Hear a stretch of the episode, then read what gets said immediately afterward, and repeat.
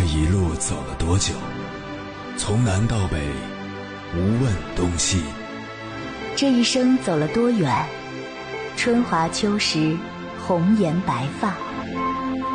也曾鼓起勇气，奔向不曾到达的地平线。也曾迷失方向，受困于爱恨情仇的漩涡。当夜幕降临，一切归于沉寂。有人正迎着月光，踏遍千山万水，为你而来。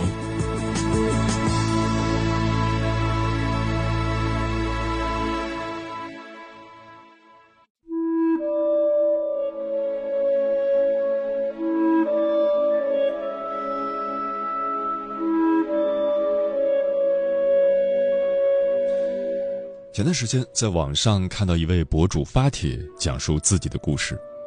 他上大学时为满足父母的期待，选择了父母心仪的金融专业。毕业后，他又听从父母的要求，去常青藤院校深造，进入四大金融事务所工作。来到职场，为得到上司的赞赏，他毫无怨言地干起了三个人的活，频繁地加班出差。结果，三十六岁时因常年高强度的工作罹患癌症。他表示，这下终于可以挣脱他人的期待，做自己想做的事了。然而，所付出的代价却是如此惨重。迎合他人期待，到最后，他连年轻的生命都可能要搭进去。在《被讨厌的勇气》一书里，有这样一句话。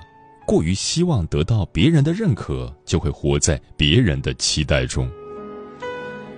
小说《追风筝的人》里面的阿米尔就是一个活在别人期待中的人，因为他天性软弱，只会看书，和勇敢强壮的父亲截然不同，所以他从小不受父亲的喜爱。为了培养他的阳刚气质，父亲强行带他去参加户外运动。为了迎合父亲的期待。阿米尔在足球场上拼尽全力，可瘦小的他再怎么追着球跑也抢不到球。父亲又带他来到比武场，阿米尔忍受着内心的恐惧观看骑士竞赛，结果一位骑士落马后鲜血直流，把他吓得嚎啕大哭。几番折腾下来，父亲看向他的眼神已经充满厌恶。阿米尔还听到父亲对别人说。真不敢相信这是自己的亲生儿子。为了挽回父亲的心，他决定利用仆人哈桑帮自己赢得追风筝大赛的冠军。然而比赛中途，阿米尔看到哈桑被抢夺风筝的恶霸欺辱，却转身逃跑，再一次表现的软弱。一方面，他不敢让父亲知道真相；另一方面，背叛哈桑的内疚。也使他备受煎熬。心理学家约翰·威尔伍德说过：“期待是一种微妙的暴力，因为它要求对方顺从。”从小到大，我们听到过太多“你应该做什么”，甚至不惜耗尽半生为满足这些期待忙碌奔波。但期待就像牢笼，束缚人的潜力与心中的抱负。让我们就算想满足他人，也未必做得到。到最后，既苦了自己，还落不到好。就像作家席慕容所写的：“为了要博得他人的称许与微笑，我战战兢兢地将自己套入所有的模式，所有的桎梏。迎合期待的人总是如此，置身于压力之下。”面对许多接不住的期待，诚惶诚恐，一旦期待落空，就要受到无情的指责。无数的事实告诉我们，为他人而活，换来最多的往往是痛苦。唯有不再盲目牺牲，走出期待的围城，才能真正脱离苦海。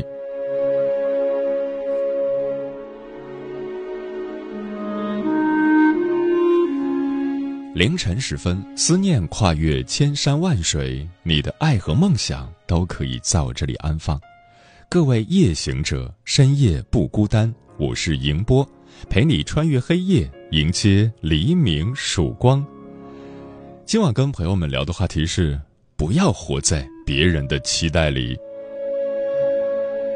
生活中，你或许也曾有过这样的经历：明明喜欢周末宅在家里，可朋友却希望你多出来聚聚，别不合群；明明想把工作做到最好，可同事却希望你不要内卷，差不多得了；明明想找一个自己喜欢的人，可父母却希望你回家相亲，别再耗了。很多人为了成为别人期待的样子，学会了迎合和讨好；也有一些人因为害怕辜负别人的期待，陷入了愧疚和自责。关于这个话题，如果你想和我交流，可以通过微信平台“中国交通广播”和我分享你的心声。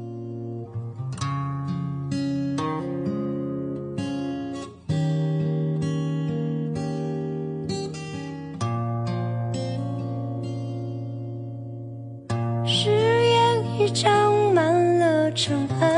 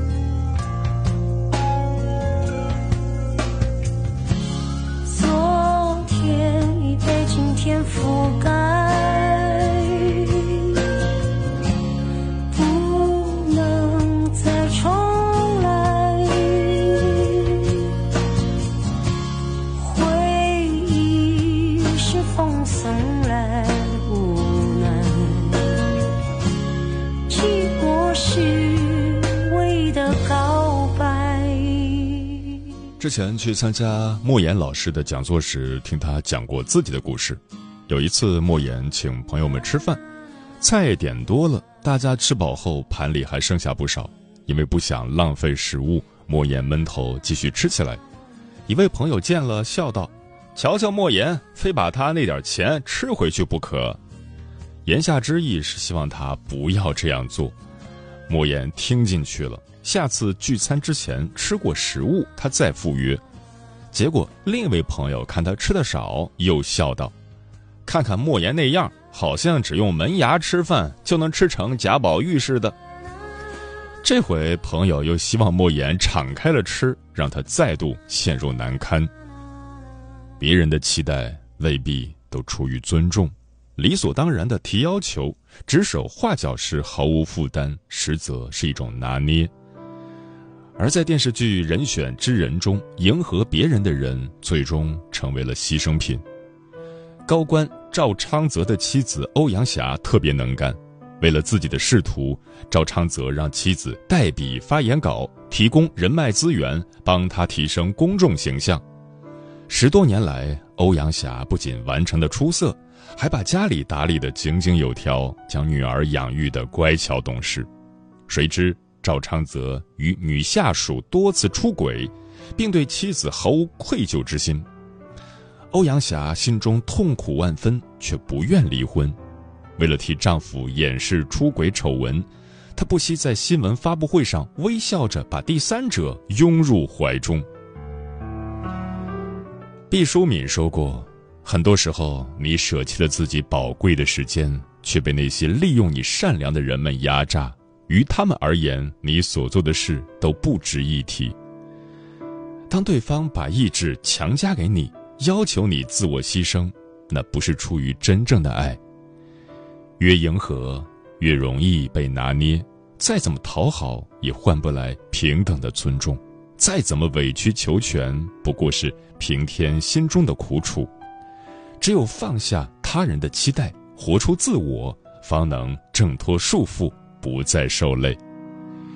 今晚千山万水只为你，跟朋友们分享的第一篇文章选自樊登读书，名字叫《永远不要活在别人的期待里》，作者苏念。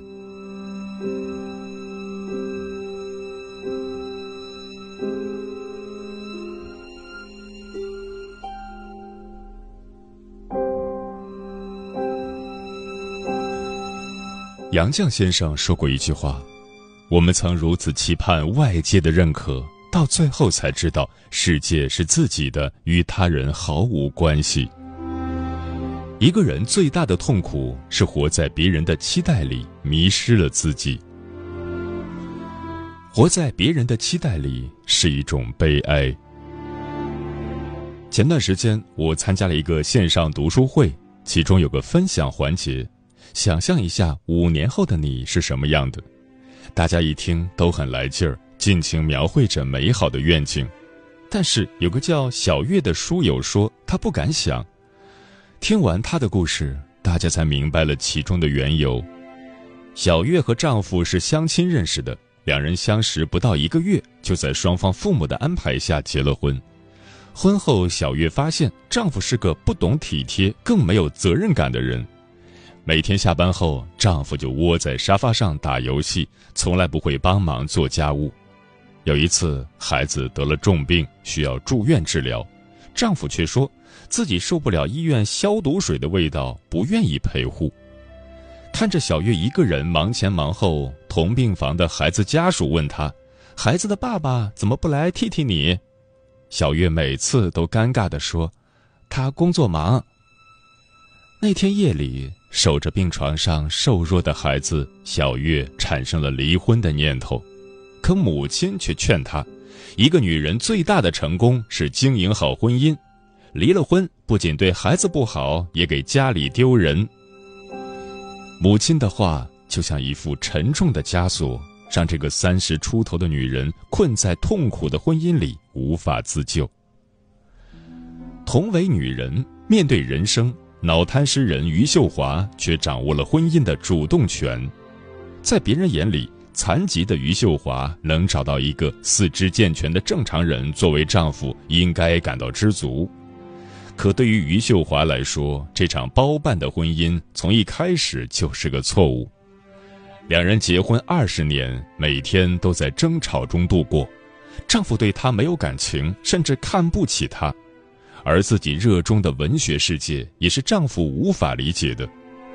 余秀华在成名后做的第一件事就是离婚，即使身边所有人都指责她不该抛弃二十年的糟糠之夫，她也丝毫没有动摇自己的决心。生活不易，冷暖自知，一双鞋合不合脚，只有穿鞋的人自己知道。没有亲身经历，永远无法感同身受。张德芬在《我们终将遇见爱与孤独》一书中写道：“通往坟墓的路是由期待铺成的，为了他人的期待埋葬了自己的幸福，是一种悲哀。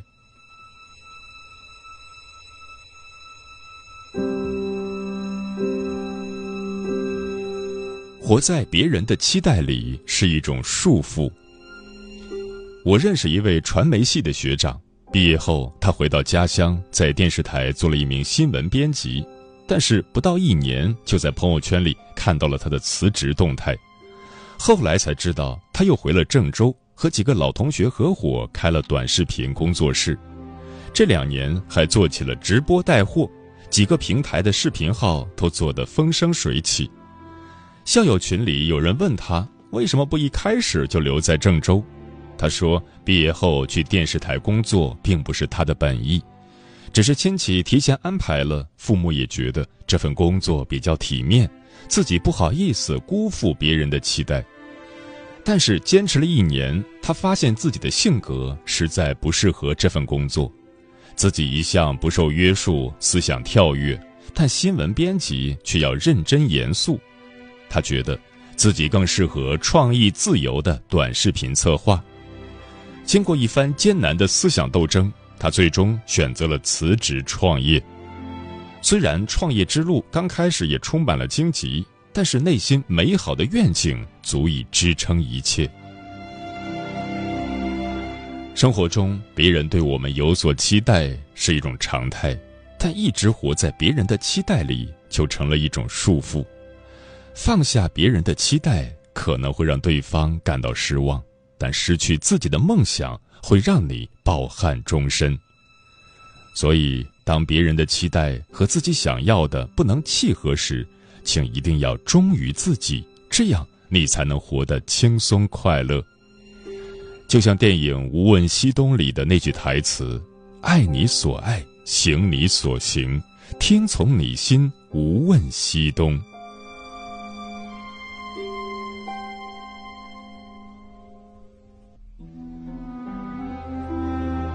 放开别人的期待，活出真实的自己。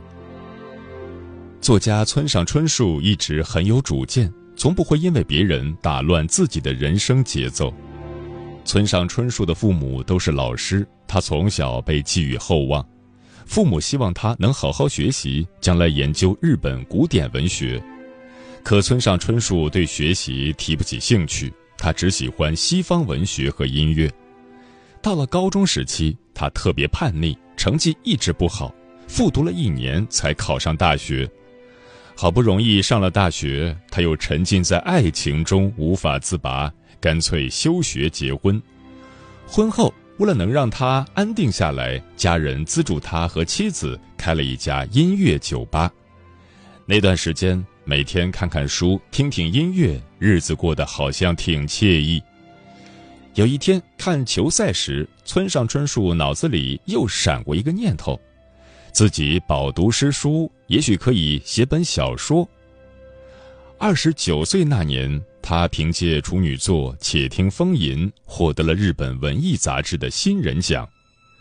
找到了人生新方向的村上春树决定关掉酒吧，全心投入文学创作。可这个想法遭到了身边所有人的反对。大家一致认为他太冒失了，应该好好经营酒吧，安安稳稳的过日子。村上春树深知自己想要什么，如果按大家的期待去生活，他这辈子都不会开心。于是他排除众议，坚持自己的想法，最终成为了家喻户晓的大作家。成名后，村上春树说了一段话。不管全世界所有人怎么说，我绝不会让别人打乱自己的节奏。每个人都是独立的个体，与其在别人的期待里痛苦，不如寻找自己的幸福。白岩松也说过：“一直按别人的期待去活着，就活不好自己的一生。”无论何时，我们都应该把人生的方向盘掌握在自己手中。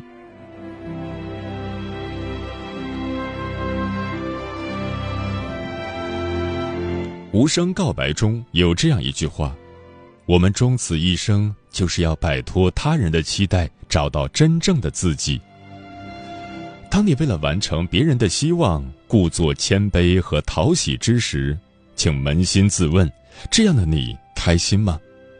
人活一辈子，你不是父母的序章，也不是子女的附庸，更不是别人的影子。对于每个人来说，人生最重要的是敢于活出最真实的自己。当你开始忠于自己，你的人生才会变得更加自在。更有底气。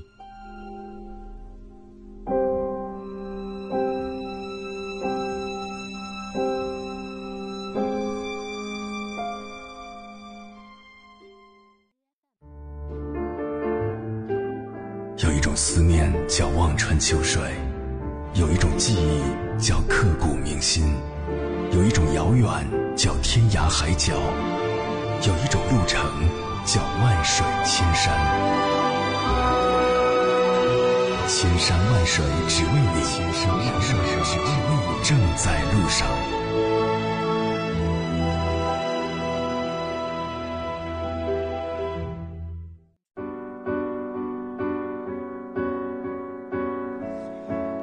谢谢此刻依然守候在电波那一头的你，我是迎波。今晚跟朋友们聊的话题是不要活在别人的期待里，对此你怎么看？微信平台中国交通广播，期待各位的互动。龙哥说：“人生在世，每个人都有权利决定自己的人生，每个人的心中也都有自己所热爱的生活方式，但是否可以过上属于自己的生活，取决于我们能不能摆脱他人的期待，找寻到自己生命的意义。”木姑娘说：“上学时，因为父母说金融类的专业好就业，于是我们抛掉兴趣去迎合父母的意愿。长大后，因为亲戚说女孩不要去外面奔波，于是我们丢掉自己的梦想，回家成了一个乖乖女。